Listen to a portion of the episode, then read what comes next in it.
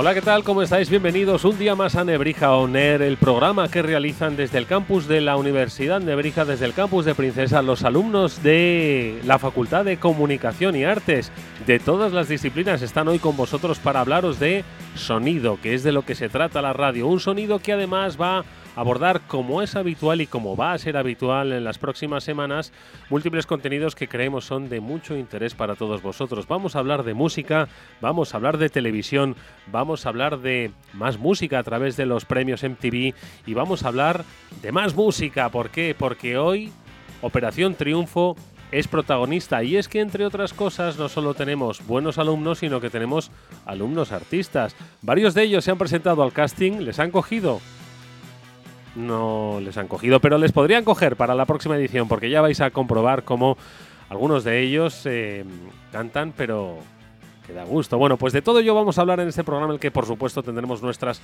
secciones habituales de vida saludable, nuestro boletín, por supuesto, de actualidad que nos traerán Ernesto García Ojeda y Manuel Calvo, y hoy incorporamos los deportes. ¿Qué sería del periodismo sin deportes? ¿Qué sería de la vida sin periodismo. Bueno, pues de todo ellos, amigos, en el Nebrija Oner que ya comienza hoy con todos vosotros, vamos a ir dando muy buena cuenta. Un Nebrija Oner que ya os iré presentando a sus eh, protagonistas, está coordinado por Juan Ignacio Fernández de Ruzo y está realizado ahora mismo en este directo que podéis escuchar, por supuesto, de manera diferida por Dani Lee. Como digo, son ellos los alumnos, las alumnas, los protagonistas. Vamos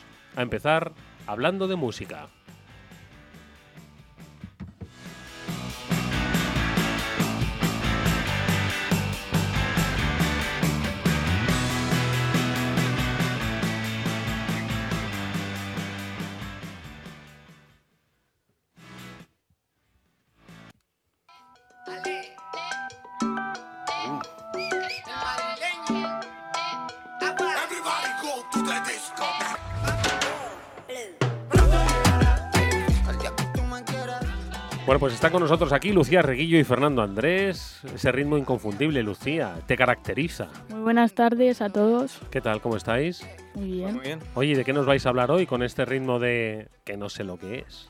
Pues bueno, hoy traemos novedades y tendencias en música urbana, nuestro sector favorito. Y bueno, es que la música urbana no conoce límites y las colaboraciones de los cantantes son tan dispares como inesperadas y además rompen fronteras como la nueva canción que estáis escuchando de Z Tangana y el puertorriqueño Darel, que salió este pasado 30 de octubre y ya cuenta con un millón de visualizaciones. A ver cómo suena.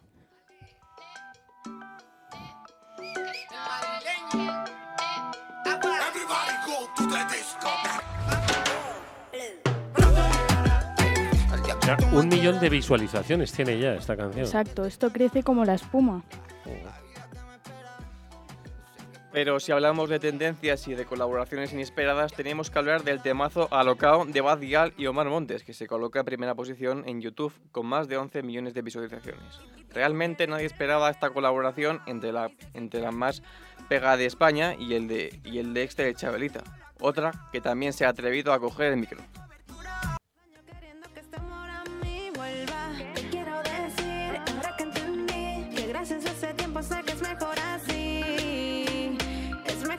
Vale, y yo decía que la anterior tenía un millón de visualizaciones, esta tiene 11 millones de visualizaciones. Alocao, si la podemos escuchar, ya cuenta con 11 millones de visualizaciones y se coloca primera en tendencias más de dos semanas lleva ya. Qué barbaridad. Oye, ¿qué más me contáis? Porque va- vamos a ir sumando millones de visualizaciones ¿eh? a cada paso.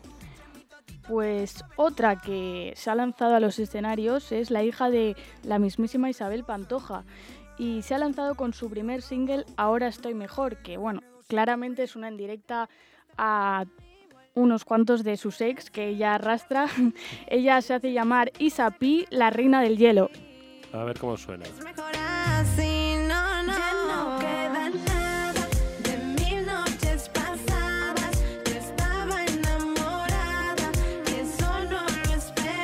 Así que quien está sonando ahora mismo es la hija, esta es Chabelita, Isabel- la hija de Isabel Pantoja.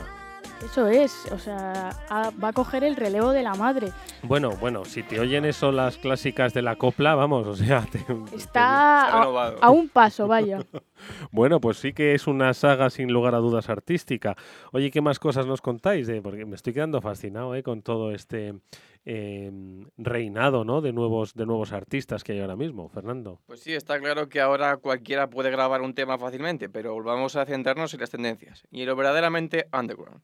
Hablemos de Morat, un chico del barrio de Hospitalet de Llobregat al que le sobra talento y que se coloca en tercera posición en YouTube, con su nuevo tema aguantando con más de un millón de visitas.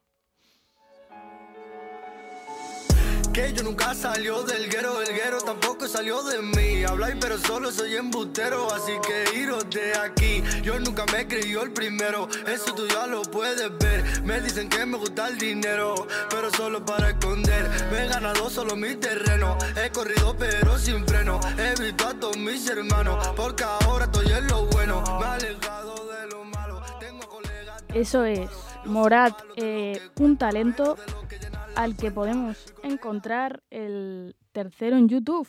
Y es que en España lo urbano, ya sea reggaetón, trap o rap, por mucho que duela, marca tendencia y es imprescindible en la, playlist, en la playlist de la gente con buen gusto, como yo. Nos despedimos y os deseamos un feliz viernes con este remix de Muy Buen Rollo de J Balvin y de Black Eyed Peas que se titula Ritmo. A ver cómo suena. Quizás a ti te suena esta Hombre, mezcla. claro, Was the Muy mítica. Hombre, claro. Yo la, la original es la que conozco. Clásica, ¿no? Claro que sí. Gracias, Lucía y Fernando. Gracias, vamos Gracias a a vosotros. Toda la noche rompemos, al otro día volvemos. Tú sabes cómo lo hacemos, baby. Like fuego. We bout to spend a dinero. We party to the extremo, baby.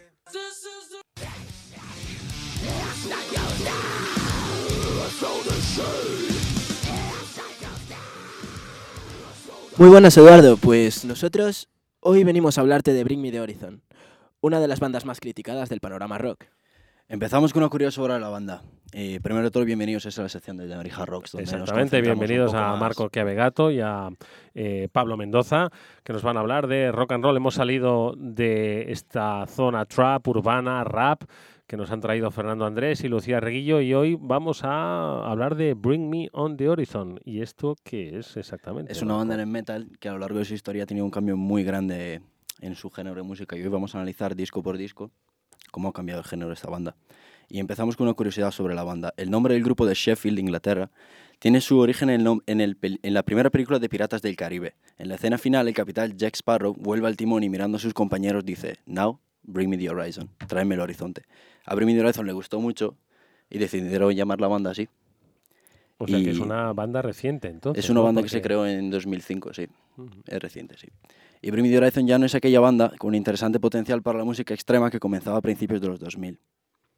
Así es, es una banda teóricamente reciente, pero ha estado moviéndose mucho, porque desde su primer álbum, el alocado y brutal Count Your Blessings, hasta el descafeinado Amo, que han sacado este año mismo, eh, han ido evolucionando de forma totalmente imparable. Eh, su sonido en los primeros años como banda era un deathcore sucio, adrenalínico y cargado de brutalidad por todos los costados.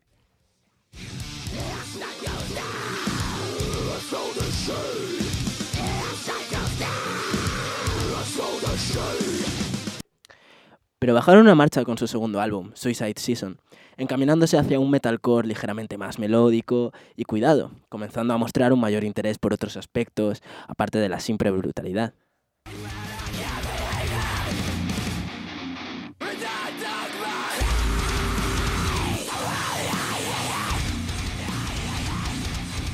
Yo la verdad es que lo sigo notando un poco brutal, ¿eh? Eh, se nota segundo. mucho más el electrónico, sobre todo con los Sí, cascos. no, Pero bueno, Un poquito más melódico, ¿no? vale. Gracias a la publicación de su tercer disco, que es también mi favorito, que se llama There is a Hell, Believe Me I've Seen It, There is a Heaven, Let's Keep It a Secret, de 2010, la madurez sonora es aún mayor, asentándose como una banda de metalcore con mucho potencial. Sin embargo, ya se iba apreciando un cambio comparado estos tres álbumes, que, a pesar de con sus similitudes, tenían muchas diferencias entre sí.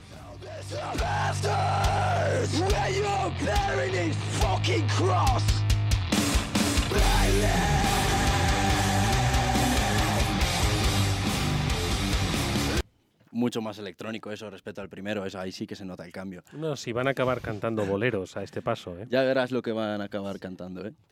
Poco a poco se aprecia una bajada de intensidad, una evolución hacia un sonido más melódico, experimental y digerible. A pesar de que se notaban diferencias, sus seguidores se imaginaban el camino que tomaría la banda con sus tres álbumes siguientes. Y de hecho la salida del guitarrista Jonah Winoffen y la incorporación del teclista Jordan Fish en 2012 han marcado un antes y un después muy fuerte en la historia de la banda, ya que, bueno, las circunstancias de la banda tampoco son las mismas. Porque la pérdida progresiva de las capacidades vocales de Oliver Sykes, que es el cantante y frontman, junto con la rehabilitación del vocalista por sobredosis de ketamina, han supuesto un contratiempo en incontables ocasiones se han aplazado giras, eh, se han perdido guturales y screamings de los setlist y muchas visitas al hospital que han sido consecuencias de que las cuerdas vocales de Oliver Sykes estén en un estado eh, de constante deterioro. ¿Y cómo ha llegado el vocalista a este punto de ser prácticamente incapaz de tocar? Pues teniendo en cuenta el brutal potencial que tenía como screamer en el comienzo de su carrera, parece ilógico que en cuestión de un par de años pasara a ser un vocalista altamente criticado por sus mejorables actuaciones en directo. El motivo de haber pasado de ser un increíble vocalista de guturales a vivir en constante afonía es simple, el uso totalmente descontrolado y abusivo de su potencia vocal hasta el límite en sus primeros años de carrera. Porque hay técnicas para cantar y gritar, y él gritaba a lo loco, como si estuviese gritando en el fondo de un estadio. Es lo que habéis dicho, de potencial como screamer, ¿no? Esto es Ya, un es la técnica perfil, de ¿no? screaming, que se hace con el paladar, mientras el gutural se hace de, de garganta. Y de ahí que El ha ido forzando agudo, y, y- Y él lo hacía y totalmente de perjudicando garganta. su garganta. ¿no? Incluso en el caso de contar con unas capacidades como las del británico, corres el riesgo de terminar con problemas de salud si realizas estas prácticas de forma abusiva. Tras varios años dándole caña a su garganta, ha terminado con laringitis aguda y más recientemente ha sufrido la ruptura de una de sus cuerdas vocales. Esa es la cara factura que ha ido pagando a lo largo de su carrera por ser incapaz de abandonar como vocalista pese a las dificultades. Nada lo ha detenido hasta ahora, ni las críticas ni sus propias limitaciones. En 2013, al salir de la rehabilitación, salió el álbum que lo habría cambiado todo, Sempiternal. Con la llegada de Jordan Fish, el teclista, aumentaron las posibilidades creativas, incluyendo los sintetizadores, los sonidos experimentales, coros y efectos vocales, acompañados por la progresiva desaparición de los screaming de un ya desgastado Oliver. Teniendo en cuenta la situación de salud del líder de la banda, difícilmente habrían podido seguir con su sonido anterior, incluso en el caso de haber querido. Tomaron la decisión de dejarse llevar por sus nuevas aspiraciones sonoras.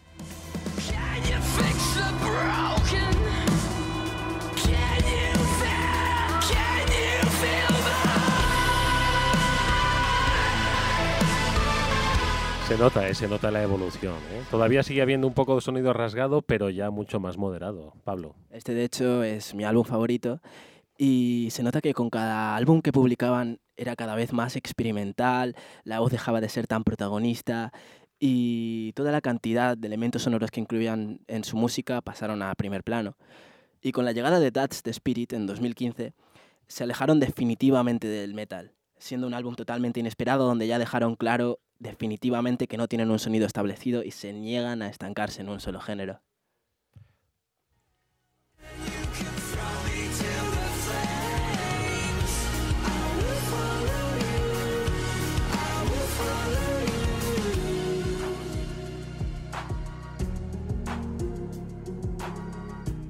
Se nota la evolución, ¿eh? Como han ido Como suavizándose. va quedándose sin voz. Están más cercanos a los Beach Boys aquí que, vamos, que cualquiera.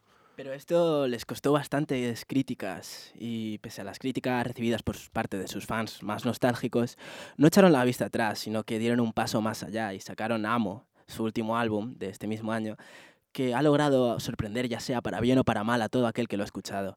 No se han cortado ni un pelo y se han tirado a la piscina con un álbum que, pese a partir de estructuras de lo más simples y comerciales, no es un tipo de música que se escuche todos los días por su alocada y experimental originalidad.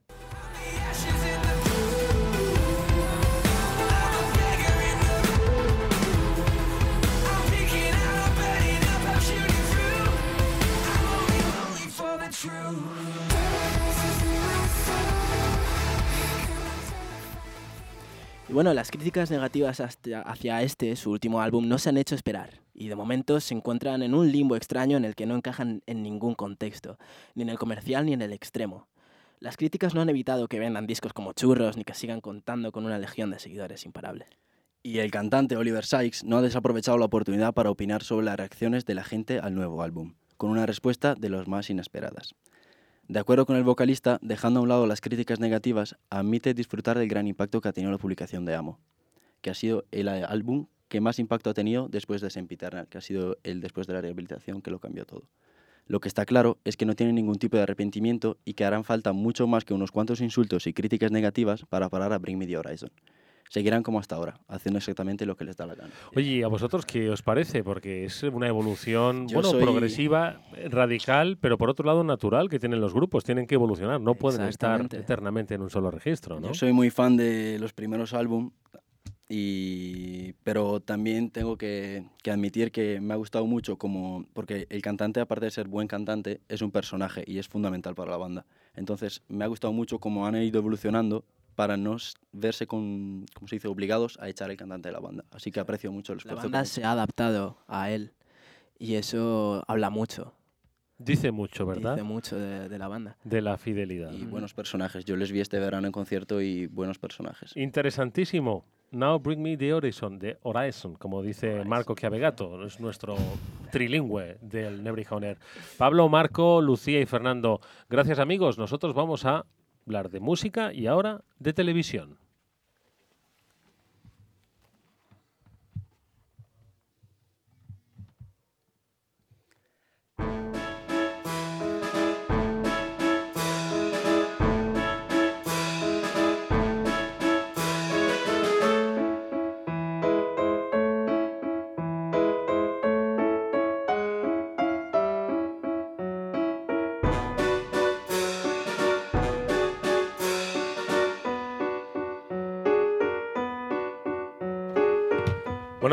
Con Juan Ignacio Fernández Cerruzo y con Alberto Muñoz Maestre. Hola chicos, ¿cómo estáis? Buena, Eduardo, ¿qué tal? Oye, eh, vamos a hablar de televisión, aunque yo no sé si deberíamos hablar de música. Yo no sé si habéis oído antes lo de Chabelita, Sí, lo de sí, sí. Isapé. Es la reina del hielo. La reina del hielo y ahora resulta que está eh, musicaleando, pero bueno, están haciendo un salto de Tiene que eh, diversificar el negocio. Televisión, música, televisión, música. ¿Qué os parece? eh? Pues a mí me parece genial, cada uno que haga lo que quiera, pero me parece, lo que sí me parece mal es que haya intrusismo laboral en el mundo de la música. Que hay mucha gente que canta muy bien y no la cogen para casting dote, mientras que de otras casting OT. como Isapi. Ahora con el autotune cualquiera se puede dedicar a la música, una base musical que tenga ritmo, el trap y ala, a triunfar en el mercado. Bueno, pero al final ya sabéis que tarde o temprano mm, acabará la moda, porque no deja de ser más que una moda de consumo fugaz, es lo que creo yo. Al final, si todos lo escuchamos, es que si vende, vende. ¿Y qué es lo que vende en televisión esta semana, chicos? Pues mira, la verdad que hemos tenido el debate electoral, que ha tenido una audiencia bastante buena, ¿verdad, Alberto? Así es, hemos tenido dos, el de radio, tele- bueno, el de la Academia de, ¿De televisión, televisión? que se emitió tanto en televisión española como en A3 Media, y por otro lado el de la Sexta, de anoche. Que fue el de las mujeres, ¿no? Sí. Bueno, pero fue de, de las mujeres exclusivamente, pero A3 Media solicitó a los partidos políticos que enviaran a su mejor candidato y resulta y Ana Pastor eh, dijo en una entrevista que resultó que fueron todo Todo mujeres. mujeres. O sea, no era un, un debate exclusivamente No. centrado para mujeres, No, no fue como el que- hicieron hace cuatro no, años. que podía haber que- diversidad de género. Sí. Pero la verdad que sobre todo el del lunes tuvo una gran acogida por parte de la audiencia. De hecho, si sumamos entre las tres cadenas generalistas que se emitió, la fue.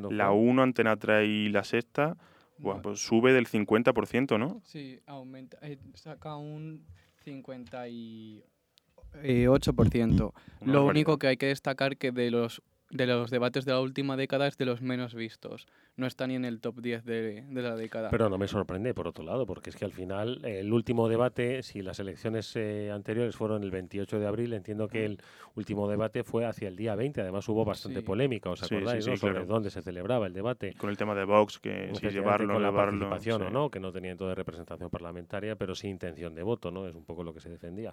Así que el debate, bueno, pues sigue siendo de lo más visto. ¿Vosotros visteis algo del debate? Sí, sí, los dos. los O sea, dos. se, se nota la diferencia de audiencia porque no, no crearon un acontecimiento televisivo, no tenía el debate un ritmo que ayudara a quedarse hasta el final. Así que no solo fue que no, no estuviera programado con mucho tiempo de antelación ni, ni todo eso, sino también que, que el debate en sí no, no ayudaba a seguirlo entero. Oye, ¿y vosotros que sois especialistas en televisión, ¿creéis que es hora de que vayan cambiando los formatos de los debates televisivos? Sí. Sí. Creo que sí, pero el problema es cómo. O sea, tampoco... A mí no se me ocurre ninguna fórmula mágica para cambiar el formato, pero sí que a mí me gustó mucho más el de ayer, que era más debate. El lunes daba la sensación de que cada uno traía aprendida su.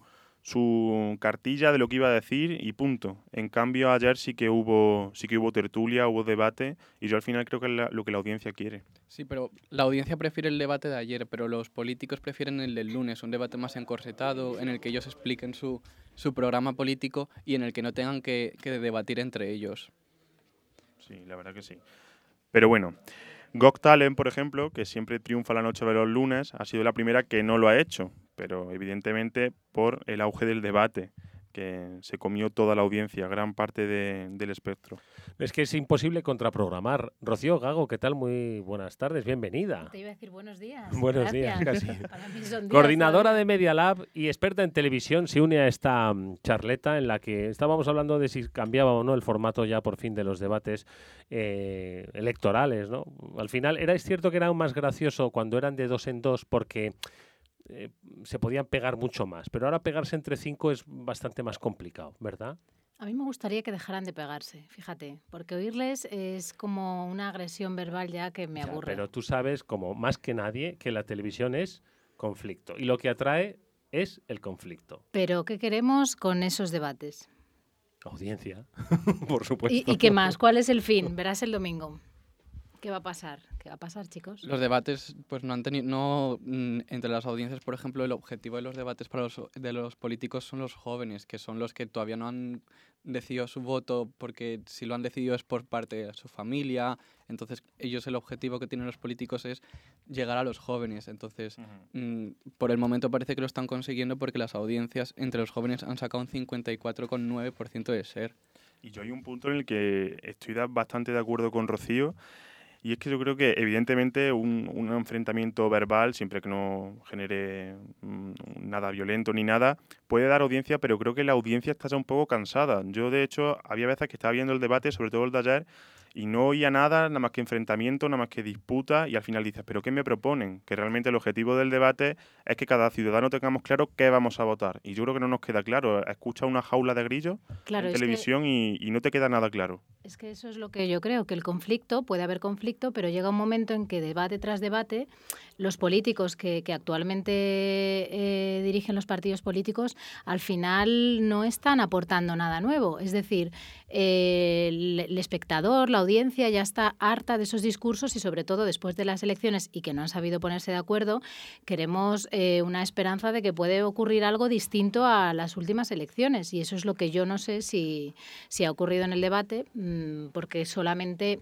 se echaban la culpa unos a otros, en fin, pues lo de siempre. Sí, y lo de bueno. siempre aburre. Ya, pero también estamos en televisión. Claro, pero el conflicto, Pero los decir, presentadores también incitan a eso, a que también saquen conflicto. adoquines. el conflicto puede eh, ser o empe- empezar a raíz de propuestas nuevas y, y sin, y sin culpabilizarse unos a otros, porque es que eso ya nos lo sabemos. Pero Oye, no, pues- no el conflicto como razón de debate, sin más. Pues- Yo Ya, pero- estoy de acuerdo. Claro. ¿Sabéis lo que está ahora mismo también siendo objeto de debate? El próximo ganador de Masterchef Celebrity. Sí, por favor. ¿Por qué? Porque la ha ¿Qué ha liado. pasado con Tamara? Peñafiel, Peñafiel, que la ha liado. Ay, madre mía. Porque Yo ha, no me he Jaime enterado. Peñafiel, Ah, ¿no te has enterado? ha escrito una columna en El Mundo, donde escribe habitualmente en el diario, y ha escrito en la siguiente cita. Dice, dicen que la sanción... No, ha dicho, qué gran sorpresa. Mi gran amiga Isabel Presley. No para mí ni para su madre, pero estoy muy contento.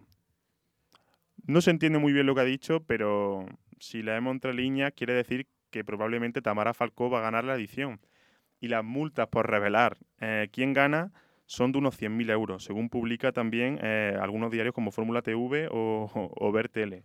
Así que no sabemos si realmente ganará o no, pero todo apunta a que sí. Oye, ¿y tan fascinante es Masterchef Celebrity como para que desvelar el nombre del ganador suponga una multa de semejante calibre?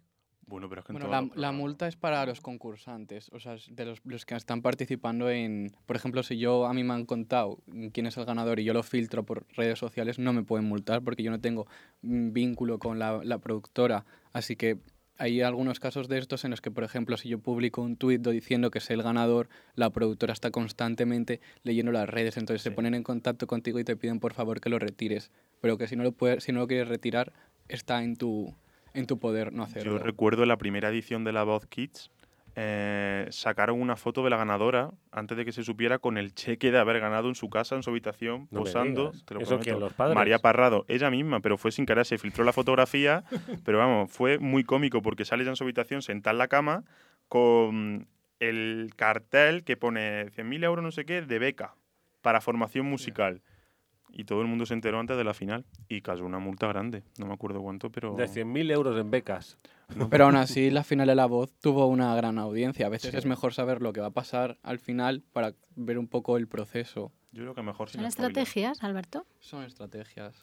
Es verdad, hay veces que lo hacen. Por ejemplo, en la Operación Triunfo filtran el casting a veces a propósito y dicen que ha sido un fallo Sí que ha sido un técnico. error. Te- ¿Filtran el, el- el casting en qué sentido? Pues Dicen los concursantes antes de tiempo y luego dicen que es un error. A lo mejor, por ejemplo, en Gran Hermano, mm, este año han terminado el- decidieron el casting mm, a principios el de gran hermano VIP, ¿no? Sí, terminaron el casting a principios de septiembre. Entonces, el, dos días antes filtraron tres concursantes diciendo que había sido un Para error. testear un poco el, el grado de aceptación que tendrían o no. Bueno, tampoco sé. Para porque- crear expectativas. Tam- sí, más o menos, porque para la aceptación no sé yo muy bien, porque las redes sociales al final es donde tú ves la aceptación y eso no es el reflejo de, de la sociedad. Vale. Entonces tampoco, Oye, y por cierto, ya que estamos hablando de Gran Hermano VIP, ¿en qué, en qué situación nos encontramos? pues ante 35% de ser. A ver. Una barbaridad de audiencia. Y además tenemos algo nuevo, que es que eh, van a comenzar el debate de la próxima de esta semana, del próximo domingo, va a comenzar en la aplicación Premium en Mi Tele Plus por primera vez. Solamente van a poder ver el programa o empezar a verlo las personas que tengan la suscripción y que hayan pagado. ¿De verdad? De verdad, muy Pero esto se debe a que normalmente cuando hay elecciones pues, eh, hay el debate de Gran Hermano a las 10 y, Wow. y entonces, claro, siempre hay quejas de que el debate empieza muy tarde y demás. Entonces han decidido dar el mérito de a los periodistas de Mediaset poder cubrir el evento. Pero que si alguien quiere, alguien de ese 35% de Share quiere verlo, Hay que pagar, creo que la suscripción 2 2,50 euros o algo así. Pero sí. tienes tres meses gratuitos. Sí, pero bueno, pero hay nos gente está estamos quejando. dirigiendo, amigos, hacia esa televisión de pago ya. De Pues esos eso estamos viendo porque en Antena 3 mm, todavía no hay ningún contenido primordial, por así decirlo, que haya que pagar, pero sí que ponen las galas antes, por ejemplo, de la voz. Pero bueno, la competencia con las plataformas, con Netflix, HBO, que se están espabilando. Oye, ¿y vosotros pagaríais? Yo no, por ahora no, ¿Pero por, por, ahora. qué? ¿por qué? ¿Pagáis Spotify, por Sí, ejemplo? Sí. y ¿Y Netflix Netflix? también. ¿Y por qué no Pero pagaríais en los una servicios no son los mismos. Por ejemplo, entre la 3 Player, que es la de 3 Media, y mi tele, que es la de Mediaset, hay una gran diferencia. De hecho, se embarcaron ¿Tú en con el- cuál te queda? Con la 3 Player, Que pero, yo me quedo con la de mi Teleplus, por pero es que, por ejemplo. mi Tele Plus, ¿por qué no has pagado el fútbol? Pero ha habido un montón de quejas, ha llegado hasta la Competencia Nacional de Mercados, la OCU y demás, porque se han embarcado en el mundo del fútbol emitiendo la liga y no se emite en la mitad de los dispositivos. Gente que ha pagado Madre mía. 35 euros mensuales y no puede ver el partido de fútbol, no es lo mismo que pagar 2,50. Entonces sí, claro. Yo es que el fútbol, sabes que no soy muy No, futbolero. Menos mal que están aquí Eduardo, Mike y Robert que nos ponen al día. Bueno, así Eduardo Jiménez, porque si es el otro Eduardo, mal vamos. Pues esto es lo que pasa en televisión. ¿Y qué es lo que ha pasado esta semana también en televisión? Pues que ha empezado el casting De de Operación Triunfo. ¿Cuántas personas eh, estaban en ese casting? Pues venga, vamos a hablar de Operación Triunfo, que dos de ellas que pudieron ganar hoy nos van a acompañar.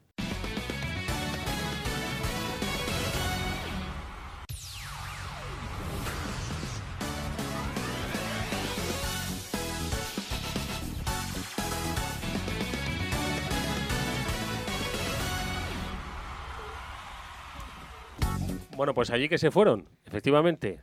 Juan Ignacio Fernández Cerruzo y Amanda Cequini. Amanda, ¿qué tal? Buenas tardes, bienvenida. Hola, muchas gracias. También se incorpora a esta mesa Rocío García Leiva. Rocío, ¿qué tal? ¿Qué tal, Eduardo? Y sigue con nosotros la otra Rocío, nuestra Rocío. Somos todas, ¿eh? Rocío Mira que hay pocas, pero Rocío, onda. em, Rocíos, que estos dos chicos estuvieron en el casting de Operación Triunfo. Pero a ¡Qué ver, ¿cómo, pero a ver, esto cómo fue? ¿Cómo, cómo, esto cómo funciona? A ver, ¿qué, cuántas oper- cuántas eh, mm, ediciones llevamos ya de Operación Triunfo? A ver, eh, contadnos Esta un es la poco. undécima, creo. La undécima, desde el año 2000 o 2002. No recuerdo bien qué año empezó, pero después del parón se hicieron. Antes del parón se hicieron ocho y ya vamos por la tercera después de ese parón.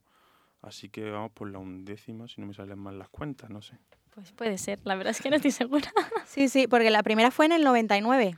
Porque si, si nos acordamos bien con, Con Rosa, Con Rosa, con Bisbal, Bustamante, con Bisbal, Bustamante. salió ahí una buena, Con una buena con, cantera. eh, ¿Cómo se llama este? Manu Tenorio. ¿no? Nuria, Sí. Nuria Fregó. Sí. Chenoa, es verdad. El Escondidos de Bisbal y, y Chenoa, ¿no? Madre mía. Hay un poco, venga, Juan Ignacio, por favor. No, no, no. no. Un poquito, un mini mini, ¿Tú te venga. la sabes, Rocío? Yo no. Cántala Te conmigo. prometo que no me la sé. Y mejor que yo no cante. Esa es la de la cobra. Sí. Esa es la que cuando hicieron el reencuentro luego no, No se- escondió luego. Vaya hombre. No hubo beso en ese momento. Pero igual la otra Rocío sí se la sabe y Juan Ignacio y... Pues mira, sinceramente yo soy malísima para las letras, Rocío. Ese es mi problema con el tema musical. ¿Y Ese es mi solo, problema. Juan Ignacio, ¿no te animas ahora? Un poco. Me sé bien, pero bueno, eh. Escondidos solos por amor, la oscura habitación, tu cuerpo el mío, el tiempo de un reloj. Bravo. Ay, Te emocionas, ¿eh? Te enamoras con estas canciones. Bueno, pues, a ver, y, y, y, y cómo que nos han cogido? A ver, Eso ¿qué yo. hicisteis? ¿Pero fuisteis en, en pareja, Amanda, o cómo hicisteis? A ver. Eh, a ver, bueno, em, yo es que fui a hacer el trabajo del falso y directo, a grabar ahí para cubrir la noticia del casting de OT con, con Alejandra y con Adriana. Un trabajo que tenemos de redacción periodística Sí. de aquí de la Vale. Sí, y entonces, bueno, pues me encontré en la cola con una amiga mía con la que estudié en el cole y me dijo, venga, que te cuelo, que te cuelo. Y yo, uh, pues qué oportunidad. Y entonces, ¿Dónde era? ¿Dónde se hacía el casting? En el Madrid Arena. en, eh, sí, en el pabellón satélite Madrid Arena de la Casa de Campo. Ujú. Y, y bueno, pues me colé en la cola con ella. Y eh, después vino Juan Ignacio porque me llamó y pues le colé conmigo. Entonces nos saltamos como O sea tres horas de cola. No me digas. No, sí, sí. Y aún así estuvimos cuatro horas de cola. Cuatro o cinco, sí, que, una cosa así. vamos, yo hice Eh, pero amigos. Teníais y que veros inscrito Sí que hay previamente. gente que canta bien en España, ¿no? O, madre que- mía. no, que o creen que creen que, que canta bien. que canta Que creen viene- Escuchad, eso. ¿Pero y os habéis inscrito eh, antes o No, es un casting abierto y sin necesidad de formulario. Tú vas allí, te ponen una pegatina a las no sé cuántas personas había allí, pues había más de 5.000. Muchas más de 5.000. No sé, había una barbaridad de personas. ¿Quién- Daba la vuelta. ¿Pero quién organiza el cotarro ese? Jazz Music, Jazz Music, ¿no? sí. Pero Vale. está, está bien organizado, ¿eh? Jazz. Music en The Mall, ¿no? Puede ser. No. En Demol creo que es de Gran Hermano, creo. Vale. Pero Jazz, Mu- Jazz Music es Noemi Galera, tiene Rubira, que organizan también Tu cara me suena, ahora caigo. y Vale, tal. vale. O sea que Creo. la productora de, de Operación Triunfo de siempre, ¿no? Es la que organiza el tinglao y es la que tiene sí, la sí, sí, gente coordinándose y tal, ¿no? Ujú. ¿Os presentasteis juntos cantando lo- la misma canción? No, tienes No. que presentarte por separado. Ah, Sí, vale, vale. De hecho, cuando llegas a eh, el pabellón donde se realiza el casting, se divide en tres filas diferentes, entonces por mucho que Juan Ignacio fuéramos juntos, al final nos separaron a cada uno en una fila distinta. Bueno, yo tengo una curiosidad. Eh, ¿Qué canción cantasteis para el casting? Porque eso, estamos hablando del casting, estamos hablando de que cantáis súper bien, que ha sido una pena que nos cogieran, que bueno, que eso hay que verlo también el año que ¿No viene. ¿Hay una repesca o algo o qué? Casting. ¿Os graban o algo? O... Sí, de hecho. Amanda salió en directo por el canal de Operación Triunfo en YouTube. Qué mal. No me digas. Sí, sí, Sí, sí, sí, sí, sí. Yo, lo, yo lo vi. Me vio muchísima gente. ¿Era un poco aleatorio o como...? Sí, Habría, había tres filas y cada vez iban enfocando a una. Y yo cantamos casi a la vez. Ella salió, y, pero yo no. A mí no me sacaron. Pues qué suerte la tuya, porque yo lo hice fatal, me equivoqué. Lo hiciste genial. Bueno, total, que cuando ah, contándonos un poco, que es lo ¿qué que canciones, no, exactamente. Edu? pero ¿Qué pero esperéis, antes de llegar a la canción, o sea, de repente estáis ahí cuatro horas esperando, y de repente ya estáis al- a, a punto de entrar. Hay una ¿no? fila muy larga que luego Sí. se divide en tres. Sí. Y en, al final de cada una hay un juez con unos cascos puestos y te escucha a través de un micro. Tú cantas unos 20 segundos En la misma cola. en la misma cola. Tú Ah, o sea, que no, no era. Yo pensaba que subíais en un escenario y decías, hola, buenas, me nada, llamo nada, nada, Amanda nada, nada, y voy a cantar. No, sino que te da un, un micrófono. Es un aquí, aquí te pillo, aquí te mato. No me digas. Llega 10 segundos o 20 segundos, algunas personas incluso menos, empieza a cantar y te dicen muchas gracias. Y te Y pa' Trae para acá el micro y deja Y paso para al tu casa. No, no, siguiente. no, tú lo dejas en el sitio, en una especie de taburete que hay, y viene corriendo el siguiente. O sea, en un minuto ven a cuatro personas. O sea, que allí eso de llevar una guitarra. Nada, no pueden. Hay gente que la lleva por postureo, como decimos nosotros. Claro, como diciendo, mira, para que vean, guitarra". toco la guitarra, pero no te dejan sacarla a capela. Toma ya. Y si le gusta mucho la persona, le hacen cantar otra y otra. Y si ya le gusta muchísimo, le ponen una pegatina redonda que significa que has pasado a la siguiente fase. Pero, por ejemplo, en Sevilla, que se que fueron unas 3.000 personas, pusieron 49 pegatinas solamente. En Madrid no sé cuáles fueron las cifras, pero vamos, Amanda y yo estuvimos allí un montón de rato y vimos muy, muy pocas pegatinas. Sí, o sea, como en cinco horas que estuvimos, vimos pasar a 10, como mucho, 10 Sí, pegatinas. pondría, pondría muchas más, pero ¿No se podía falsificar la pegatina? Nos daban, a todos no te dan una como de inscripción en el casting ya una vez que vas así presencial, pero era una redonda muy cutre, o sea, una cuadrada muy cutre. O sea, no... Sí, la del numerito de toda la Sí, sí, vida sí, sí. de 1356. Que Rocío creo que también se ha presentado alguna vez a UT, ¿no? Eh, a Operación Triunfo, la verdad es que no. A Gran Hermano. A Gran Aguantale. Hermano, eso no, la Ah, verdad, vale, porque yo perdón, soy perdón. malísima. No, no, eh, no, o sea, me encantaría, pero es que yo soy malísima. te Yo- encantaría? me encantaría por mm, vivir como en la experiencia de convivencia encerrada tanto tiempo con tantas Pero personas. dime que luego no quieres ser famosa. No, no, no, no, no, por Gran eso no, es por la experiencia, me da igual. Oigo a gente que me dice eso de profesión famosa por haber estado en Gran No, Hermano. eso ya sí que no. Para algo estoy estudiando periodismo, es. Rocío, no, eso no. Pero sí que es verdad que me gustaría vivir esa experiencia de vivir, convivir con gente eh, y ver esos límites. Pero sí que es verdad que he tenido experiencias de pequeña eh, y he cantado. e incluso me he presentado a bastantes certámenes, concursos, y uno de ellos, bueno, pues fue Juan y Medio, que yo creo que todo andaluz Mm. sabe, Menuda conoce. noche. Sí, Menuda Noche.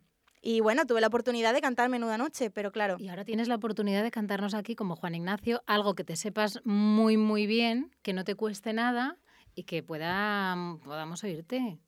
Que yo te he oído y es una A ver, ¿qué maravilla. Además, tú? en el plató de. Tenéis ¿te que acuerdas? cantar De la ahora, voz. ¿eh? De la Kids. voz.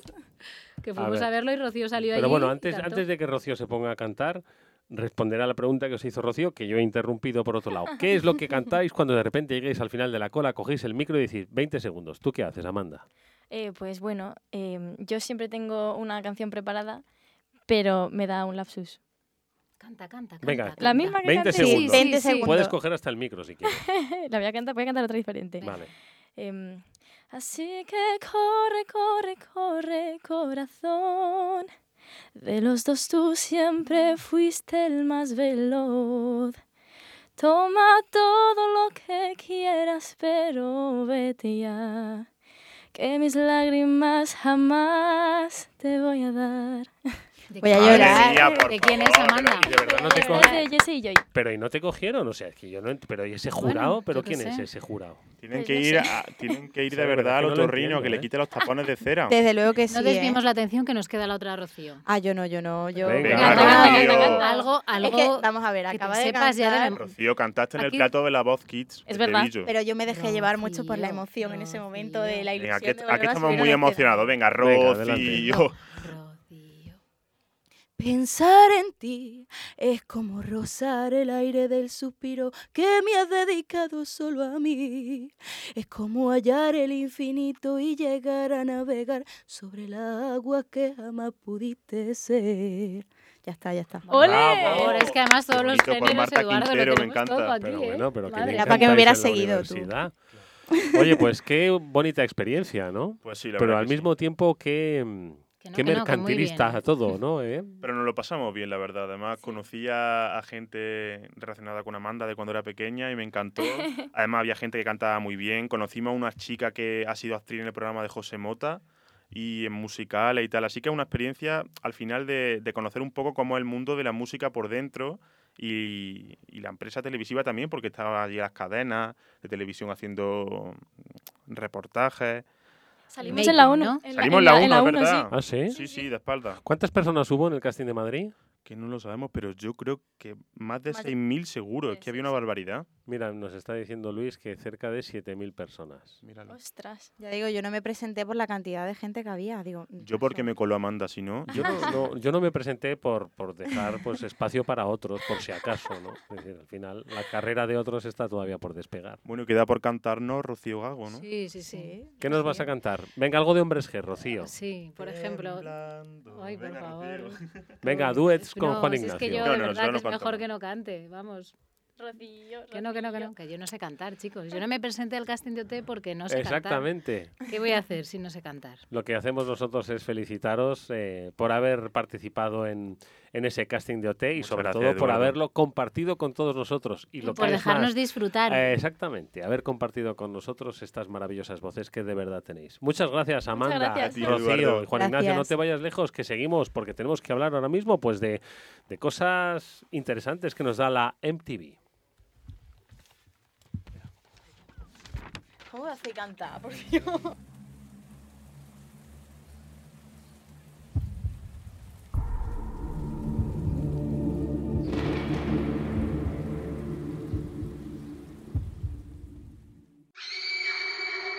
Oh, she's sweet but a psycho, a little bit psycho. At night she's screaming, I'm on my mind, my mind. Oh, she's hot but a psycho, so left but she's right though.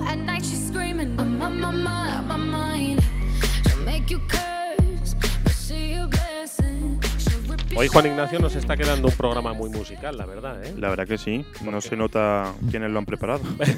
Oye, al final la música es lo que nos une y esta, estos últimos días, si no me equivoco, lo que nos ha unido han sido también los MTV Awards, ¿no? Sí, claro que sí. Además, mm, tenemos aquí hoy en Nebrija On Air a dos expertos totales en la materia, como son.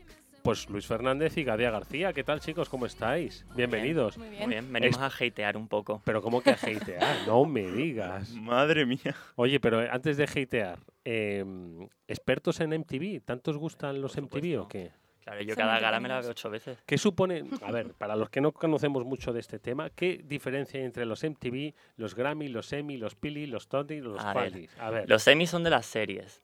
Luego los Grammy son para, se supone que son para excelencia musical. Luego están los VMAs, que es para los mejores vídeos del año.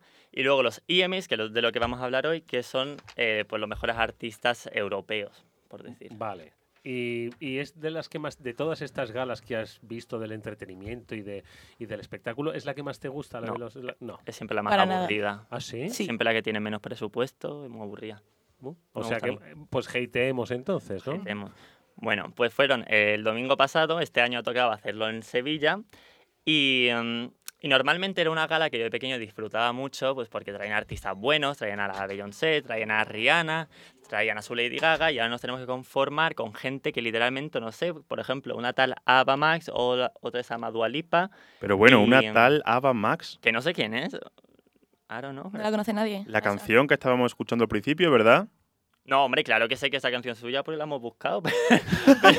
Exactamente. Pero no sé, de verdad que no sé quién es. Y ha sido un poco muy aburrido todo igual. Faltaba salseo y es que yo qué sé, ves actuaciones más entretenidas en el metro de Madrid. Yo qué sé, es que no me ha parecido nada. Madre mía, venimos duro, ¿eh? Actuaciones más divertidas en el metro de Madrid. Bueno, Gadea, ¿tú qué opinas? A ver, yo creo que dentro de lo aburrido que ha sido todo, mm, podríamos salvar, por ejemplo, la actuación de, de Rosalía, Ah, que favor. estuvo genial, y también, en mi opinión, la de Dua Lipa, que la presentación estuvo muy bien también. Ella iba como muy sexy y La tal. puesta en escena, Sí, ¿verdad? la, la estética, los bailarines iban como de amarillo, ella de negro. La actuación, obviamente, mm, cantó genial, bailó muy bien porque tiene mucha gracia, pero, pero nada, mm, todo lo mismo, un poco aburrido. Y bueno, estuvo presentando su single eh, Don't Start Now. Y, y bueno, es que mm, sonaba exactamente igual la canción que la de Ava Max. O sea, todas las canciones sonaban exactamente igual. Y en cuanto a Ava Max, una copia de Lady Gaga en 2012. O sea, Bueno, bueno. exactamente igual. Cero frescura, cero clase, mm, lo de siempre, pero vamos, que para mí la peor fue Mabel, que yo de hecho la he tenido que buscar porque es otra que tampoco conocía, que, que la actuación fue grotesca, o sea, el, el vestuario malísimo, un horror, los bailarines, un color rosa, flúor, subrayador, que, que lo mirabas y te hacía un daño a la vista, horroroso. Vaya horroroso. que según vosotros fue una sucesión de Who's, ¿no? Como, como se suele decir. Horrible, horrible. Sí, sí, sí, sí. Bueno, como, todas- como nos estén escuchando los fans de, no sé, de Ava Max, de Dua Lipa. Pero es que era, era música para poner de fondo en el H&M, no sé, no era música para poner en los EMAs, no sé. Ahora es cuando nos entra en directo una llamada de, Ojalá, ojalá. de Ava Max diciéndonos que qué están diciendo estos estudiantes de la Universidad de Nebrija. Pues estuvo en Madrid, Ava Max, además, el otro día, presentando una canción con Pablo Alborán. ¿Qué canción era? Tabú se llama el nuevo single. Ah, que es verdad, en Callao. ¿verdad? Sí. Había, montaron allí un escenario. Bueno, ¿y Rosalía? ¿Cómo fue la actuación de Rosalía? Pues a mí, yo creo que es de las que más me gustó. O sea, est- estuvo muy bien. El, eh, hay un trozo que mezclan así como flamenco, hip hop. Ella baila genial, canta genial. Estéticamente, yo creo que fue la más original. Lo único que es, bueno, también es lo que estamos acostumbrados con Rosalía y no puede mm, tener la responsabilidad de, todo el, de todos los premios una actuación. Tiene que haber un poco de, de todo, ¿no? No, pero es cierto que es como la expectación ya de las galas, ¿no? Sí. Las actuaciones de Rosalía son increíbles. Se Ujú. monta también un- unos shows y unas puestas en escena que la verdad que gustan a todo el público. Entonces, en conclusión, Luis, ¿con qué te quedas? Pues mira, mm, en conclusión, los emails de este año han tenido el mismo entretenimiento que una gala de Operación Triunfo, o sea, ninguno. Y yo espero que en febrero, cuando sean los Grammys, podamos hacer una review un poco menos hater y más positiva. Esperemos. Bueno, esperemos. Chicos, Esperemos. eh, muchísimas gracias a Luis Fernández, Gadia García. Volved la semana que viene y bueno, y sí, venid haters, que es lo que nos gusta. Oye, vamos nosotros a mm, pues un poco dedicarnos a la vida saludable. Sí, sí.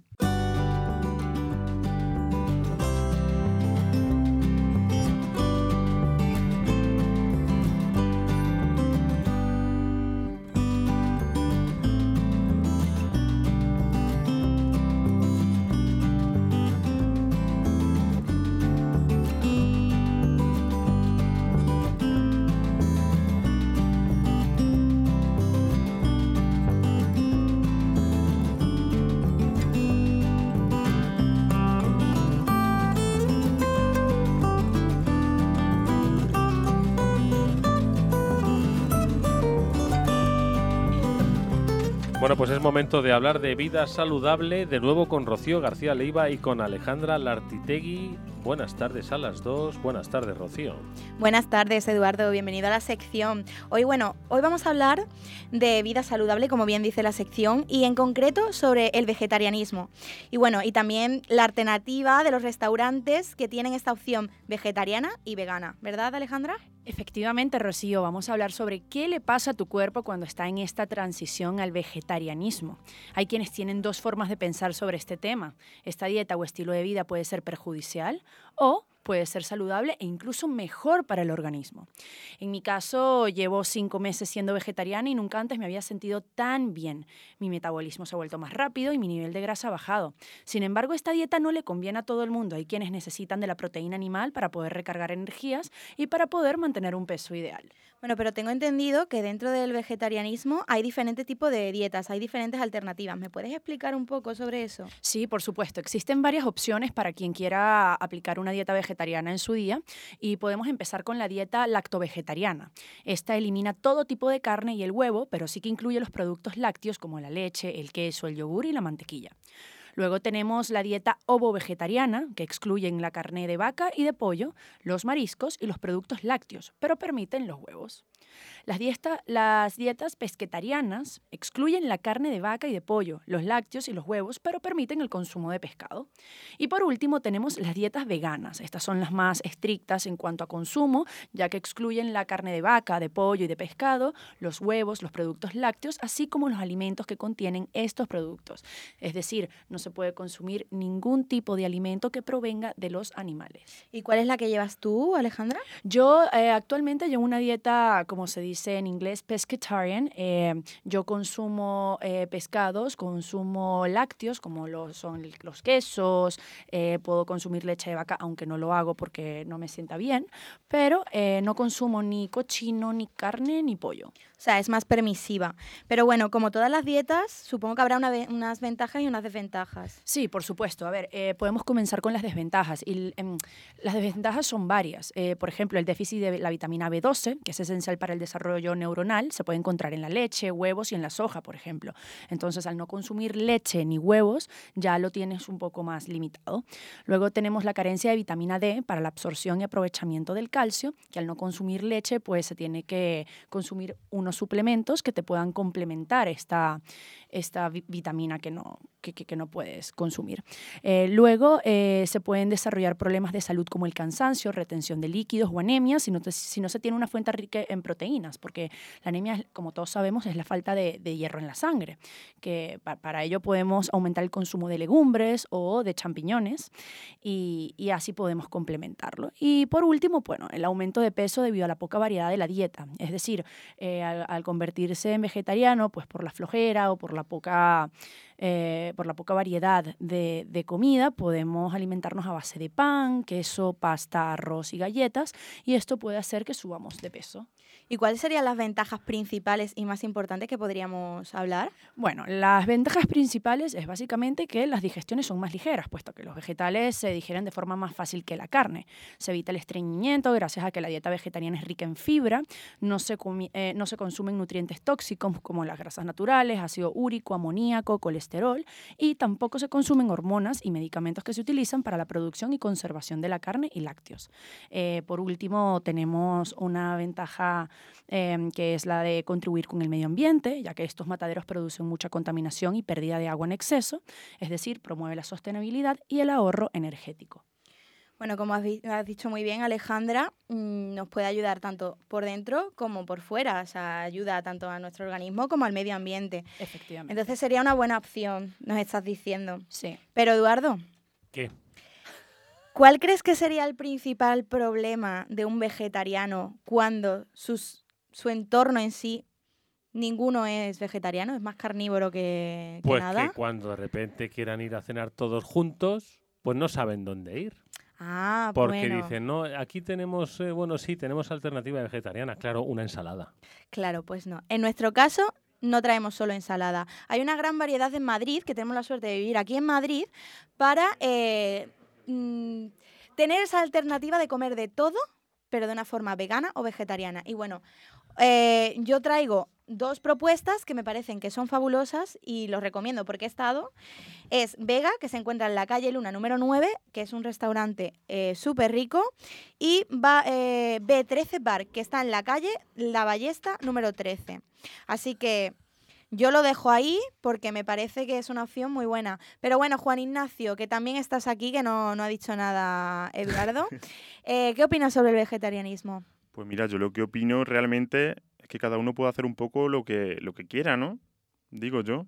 Realmente al final también muchas cadenas yo creo que lo, lo utilizan como un elemento comercial al fin y al cabo. Por ejemplo, los restaurantes que tú has comentado, que eran veganos, ¿verdad? No solamente Son ve- vegetarianos. veganos vegetarianos. Veganos, vegetarianos. Al final, eh, yo creo también que es un modelo de consumo para, para la gente, ¿no? No sé qué opináis vosotras, pero desde luego al final entra dentro de la ética de cada uno. A mí me parece muy bien que quien, quien considere que es mejor para el medio ambiente o para los propios animales, para, para el bienestar animal, que todos seamos vegetarianos o que quien quiera serlo, a mí me parece genial. Pues bueno, Y muchísimas gracias por estar aquí con nosotros, contándonos cosas que no sabemos. Ahora a continuación viene Marco Chavegato otra vez de nuevo y Enrique Somoza a contarnos novedades sobre videojuegos. Así que muchísimas gracias a las dos. a ti, Juan Ignacio.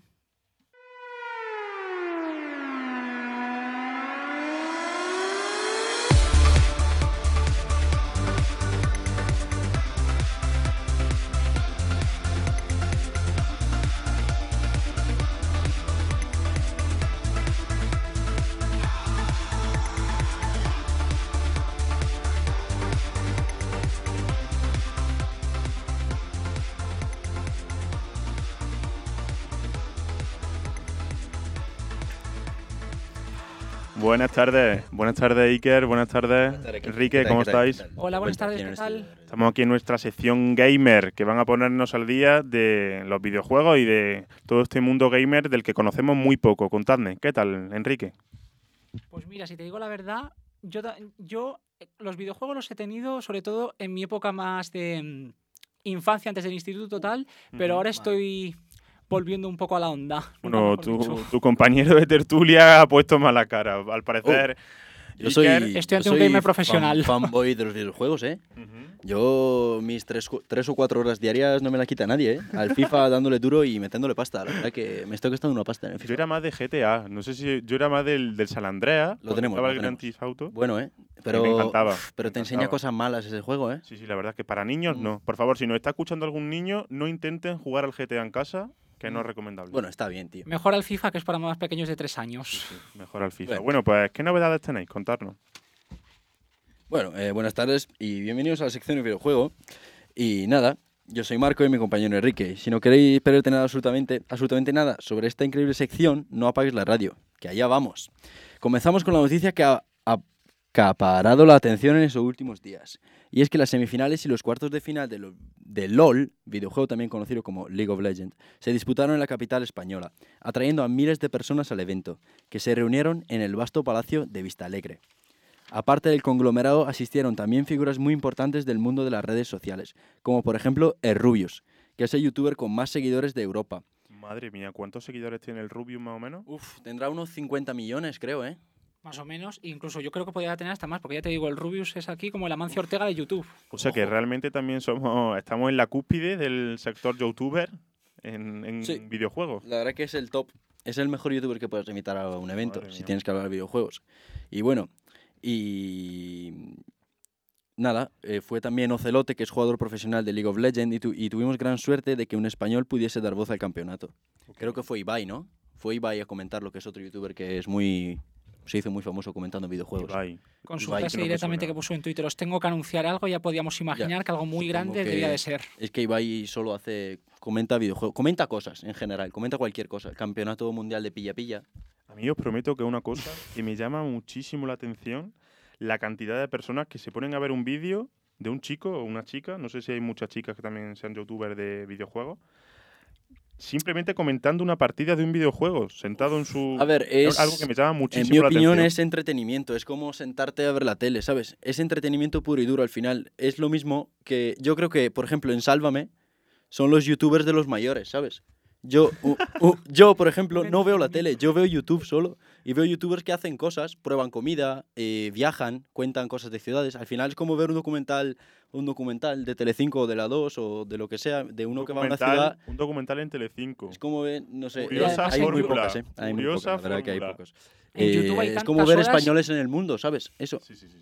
Al En final. YouTube hay tantas horas de vídeo colgadas, ya sea de gamers o de cualquier otra actividad, que tendríamos 100 años de vida y no habríamos acabado de ver todos los vídeos que hay en YouTube. la para que te hagas una Ya. idea que... Y bueno, mm, ya para, para terminar, Enrique, cuéntanos tú también algo, que tenía una noticia también preparada sobre videojuegos. sobre un chico de 17 años llamado Face Jervis, que es un jugador profesional del Fortnite y que ha sido expulsado del juego de por vida después de descubrirse que estaba utilizando una ¿Qué me norma ilegal.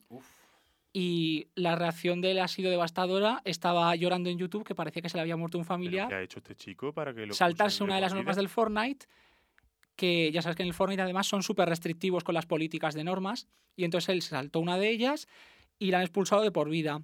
Y eso ha generado no solamente que es- él esté destrozado, sino que encima se ha visto que el Fortnite además tiene una restricción muy grande para sus jugadores y ya ha sido como un aviso para los próximos que lo intenten hacer. Además, este chico tiene dos millones de seguidores en YouTube y es un juego al que juegan 250 millones de personas en todo el mundo. Madre mía, como si multiplicas por 5 la población de España aproximadamente.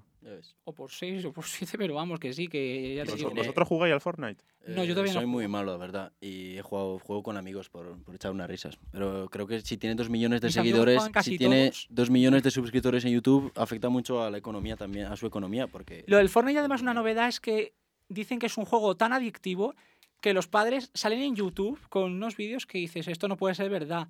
Salen tirando las consolas de sus hijos por la ventana, troceándolas con una motosierra, etcétera. mía. ¿Ah, Así sí? que para que, te, para que te hagas una idea de que Bueno, tendremos cuidado a partir de ahora, Eduardo, ¿no? Para no, Tenemos una sección Sí, habrá que mirar al cielo, a ver si nos va a caer no una consola del techo. en una noticia de actualidad porque Exactamente. nos echen del Fortnite o algo así. De actualidad, efectivamente, es de lo que toca hablar ahora con la ayuda de nuestros eh, siguientes periodistas, de eh, Ernesto García Ojeda y Manuel Calvo.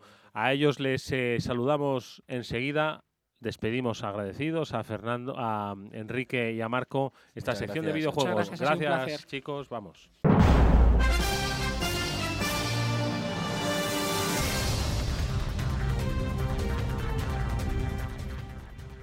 ¿Qué tal? Buenas tardes. Es viernes, es 8 de noviembre y arrancamos ya con nuestro repaso a la actualidad.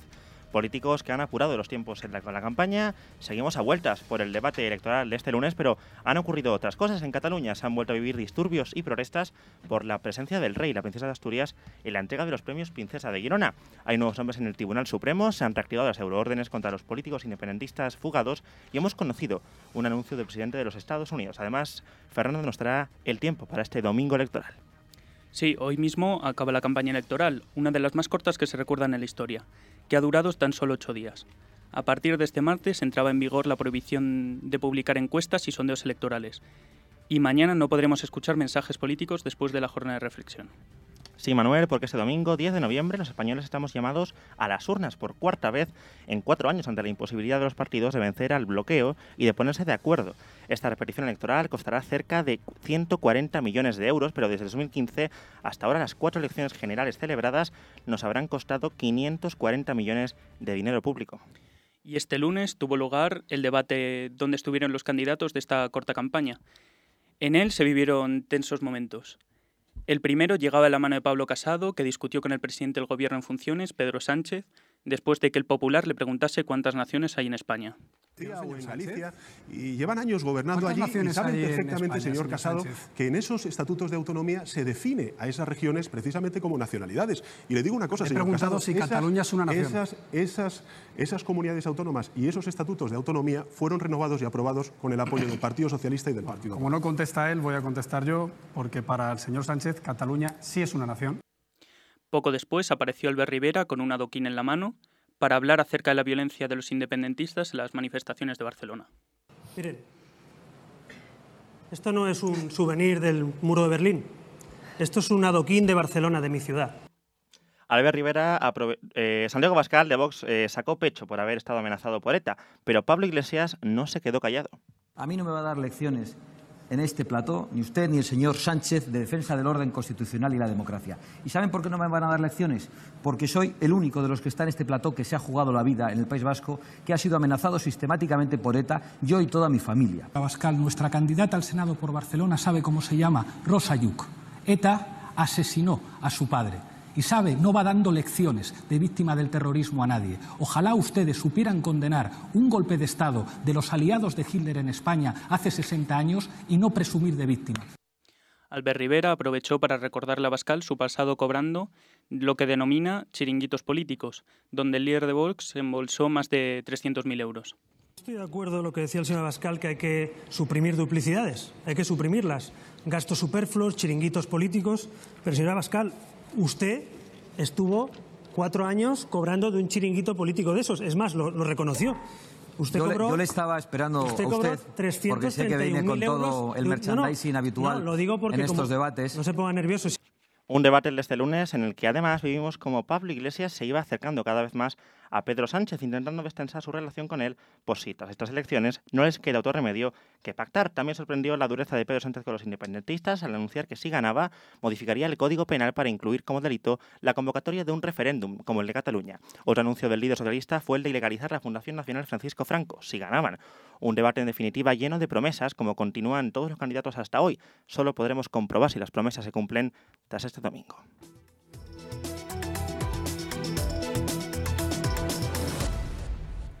Analizamos ahora la evolución de las encuestas después de las pasadas elecciones. Empezamos por el PSOE de Pedro Sánchez, que llegó a tener un 36 co- 33,6% de intención de voto, eh, coincidiendo con el momento en el que el rey le propuso como candidato para la investidura.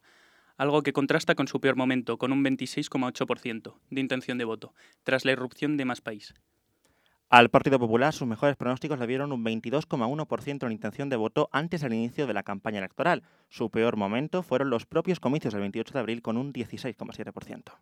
Ciudadanos, liderado por Albert Rivera, tuvo una intención de voto del 17,2% de- eh, durante el intento de investidura de Pedro Sánchez. Su peor momento es el actual, eh, que ha pasado a tener un porcentaje de voto del 15,8% el- del 28 de abril al 8,7%. Unidas Podemos tuvo su momento más cómodo en las elecciones del 28 de abril con un 14,3%. Los de Iglesias tuvieron su peor momento, al igual que el PSOE, con la llegada de Más País bajando al 12,1%.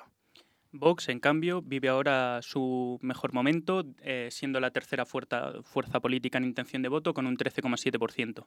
El peor momento de la formación de extrema derecha fue durante la investidura fallida de Pedro Sánchez con un 6,3%.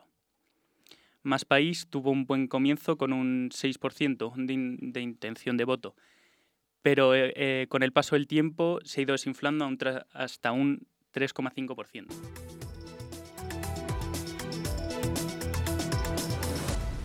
Cataluña sigue dando de qué hablar. Esta semana se celebrarán los premios Princesa de Girona con la presencia de la familia real. Grupos independentistas han protestado contra la presencia del monarca y han intentado bloquear a los asistentes a la gala. Y conocemos más datos del sumario de la Operación Judas. Sí, recordemos ese sumario de esa operación de los CDR detenidos en los que se cuenta que llamaban Lisa a y Gandalf a Torra. Esos eran los nombres en clave que usaban los CDR detenidos, eh, según relata el sumario de la causa que planeaban ocupar el Parlamento con Torra dentro.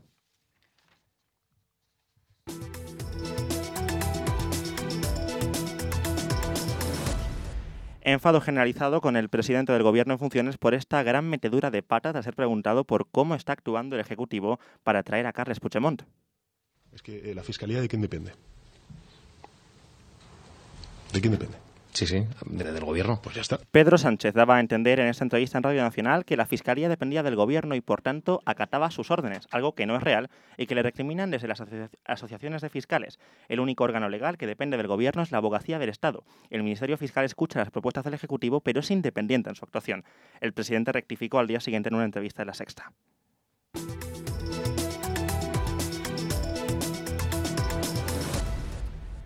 Y se han vuelto a reactivar las euroórdenes contra los políticos independentistas fugados.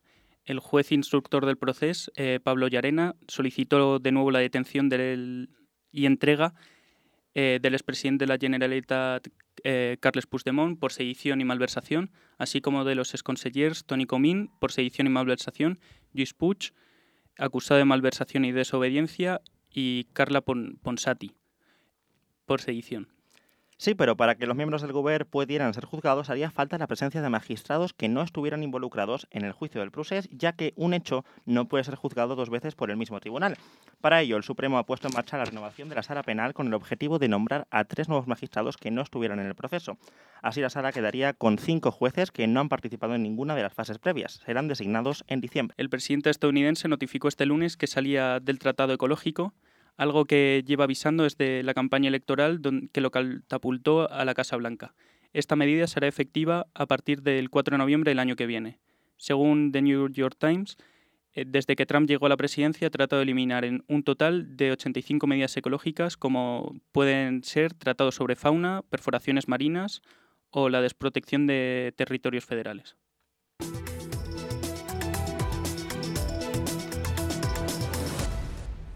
Y el Gobierno podrá intervenir redes y servicios de telecomunicación por motivos de orden público, así lo especifica el Real Decreto Ley aprobado para frustrar la República Digital Catalana. Sin duda, la decisión polémica de la semana.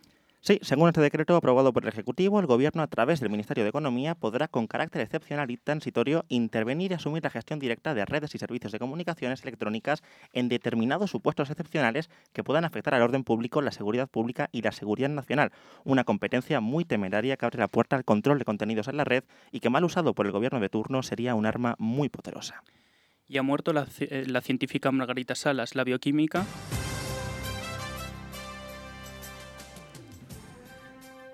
Y, ha muerto eh, la científica Margarita Salas, la, la bioquímica discípula de, de Severo Ochoa, eh, presentó la, que presentó la proteína que servía para replicar el ADN a partir de una gota de sangre. Una gran pérdida para la ciencia de nuestro país que nos ha dejado a los 80 años. Y Fernando, ¿qué tal? ¿Tendremos que eh, sacar el paraguas para ir a votar el domingo? Pues sí, ya estamos pasos así. Ya estamos pasando frío en Madrid. Este domingo electoral tocará abrigarse un poquito más, sobre todo si nos toca madrugar, porque las mínimas bajarán. Ya no tendremos esos 8 o 7 grados de mínima, sino que ahora entramos en el puro invierno madrileño, el de las mínimas que rondan en torno a los 3 grados. Las máximas no subirán de los 12 y hay posibilidades de que llueva, sin embargo, hay más probabilidad de que solo se queden sobre Madrid unos cuantos nubarrones amenazantes. Hoy tendremos que llevarnos el abrigo, el paraguas y con mucho cuidado, porque las precipitaciones que están dejando este frente van con viento, que por cierto aumenta la sensación de frío. El sábado, por su parte, seguirá la misma tónica que el domingo, y el resto de España Tendremos alertas, alertas de, alertas de viento, sobre todo en zonas altas y en las zonas costeras, donde este viento provocará olas de hasta 5 metros. Solamente se salvará gran parte de la comunidad valenciana, Murcia y Cataluña. Pero cuidado, porque este frente dejará las primeras grandes nevadas del año. Unas nevadas que dejarán hasta unos 40 centímetros de nieve en el sistema central y más de un metro en la cordillera cantábrica y en Pirineos. Y parece ser que al menos estas bajas temperaturas se alargarán mínimo hasta el 20 de noviembre. Nos espera un noviembre muy frío, aunque eso sí, la sequía continuará en las zonas más afectadas. Por lo tanto, para este domingo salgan a ejercer su derecho a voto bien abrigaditos y con un paraguas que más vale prevenir que curar.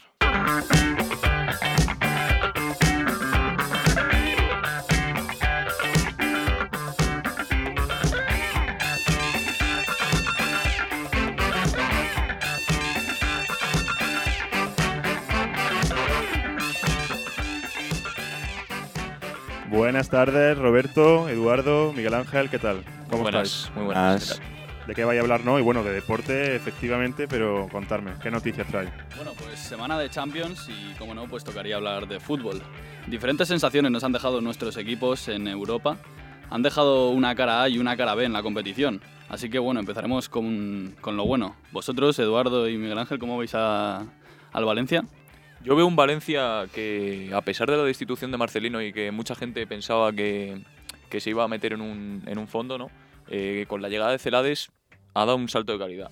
Y obviamente en Mestalla eh, está dejando señal de identidad de que es un equipo rocoso en su casa, a pesar de que empezaron con un, con un gol en contra de Osimen, el jugador eh, que en la Liga de Octubre fue, en la Liga 1, fue el mejor jugador. Yo en realidad veo al Valencia que ha mejorado mucho defensivamente. Además, está Gabriel Paulista, que puede ser llamado por la selección española, aunque su procedencia es brasileña, y que personalmente no me disgustaría, aunque al final no ha entrado en la lista dada hoy por Robert Moreno. Y en cuanto a Parejo, le veo con nivel selección, pero al final tampoco ha entrado en la lista de la selección española. Y no sé, vosotros, Roberto, ¿tú qué piensas de.? No, al final en el Valencia en general eh, tiene un problema institucional claro por el- todo el problema que han tenido con el presidente, con el dueño, la destitución de Marcelino a principio de temporada, pero luego todo eso con un partido como el de anoche, un partido mágico en Champions, eso se acaba olvidando. Los problemas de la directiva se olvidan en el campo de- desde siempre. ¿Y el Sí, gol yo de creo que- Condovia? Yo creo que le está ayudando sobre todo, aparte del gol de Condovia que remata el partido, lo pone en 3 a 1, yo creo que le, le ayuda muchísimo el, el empuje que le ha dado Celades al equipo y sobre todo eh, los detalles de Parejo, ¿no? que se adelanta en el marcador con un penalti, que le vimos que yendo 0 a 1 se anima a hacer una panenca, o sea, con frialdad. Bueno, otro de los equipos que sale reforzado de la Champions es el Real Madrid, que parece ser que ha vuelto a ser la pisonadora que era en Champions. Sí, bueno, retoma sensaciones y hay un, un nombre clave, más bien dos. Uno sería Valverde, pero el gran destacado, que de hecho le han, nombrado recientemente el hombre de la jornada, de esta jornada de Champions, es Rodrigo. Un jugador brasileño, joven, ilusionante y pues está prácticamente llamando a la puerta de la titularidad. Luego también hay que destacar que Benzema lleva toda esta temporada a un nivel muy alto. La temporada pasada pues empezó cuestionado por la salida de Cristiano y no tiene el gol que tenía el portugués, pero sigue a un nivel muy alto. Y Hazard, que a pesar de haber realizado un buen partido, pues finalmente volvió a ser sustituido, no, no vio puerta, pero bueno, tampoco hizo mal partido el belga. Sobre todo también hay que destacar el aspecto defensivo, ¿no? Porque yo creo que el Real Madrid, eh, aparte de que golea como goleó de tal manera el Galatasaray, Courtois lleva cuatro partidos sin encajar un gol, lo cual es importante porque mm, siempre está la duda en la portería del Madrid, estuvo con Casillas, ahora con Courtois y, y ahí ha estado siempre la duda, ¿no? Y yo quería lanzaros, eh, Roberto Edu, quería lanzaros una comparación. Eh, ahora que se habla mucho sobre Rodrigo, mm, ¿qué creéis? ¿Rodrigo o Vinicius Junior? Yo, personalmente, a mí me gusta más Rodrigo, pero salvando las distancias con Vinicius, que creo que tiene que mejorar mucho eh, su definición de cara a puerta, mm, me quedo con Rodrigo. Y bueno, Vinicius es potencia y explosividad, pero Rodrigo tiene lo que le falta a este Madrid, que es más gol. Yo creo que ahora mismo es más importante la aparición de Rodrigo que la de Vinicius. Y otra buena comparación, que esta mm, os va a gustar más, yo creo que sería la comparación con Rodrigo y Ansu Fati, el talento joven que, ha, que está destacando ahora en el Fútbol Club Barcelona. Pues hombre, ambos jugadores tienen una grandísima proyección, eh, bastante jóvenes los dos, y es un juego parecido. Sí es verdad que eh, Rodrigo parece más potente y ha explotado más marcando un hat-trick en Champions, pero no sé, si mantienen los pies en el suelo y no les inflan demasiado, pues podremos estar ante dos grandes jugadores. Eh, Ansu Fati a mí me parece muy buen jugador, pero tiene un año menos que Rodrigo. Mm, A Rodrigo le veo más hecho porque ha jugado ya en la Libertadores de, de América del Sur.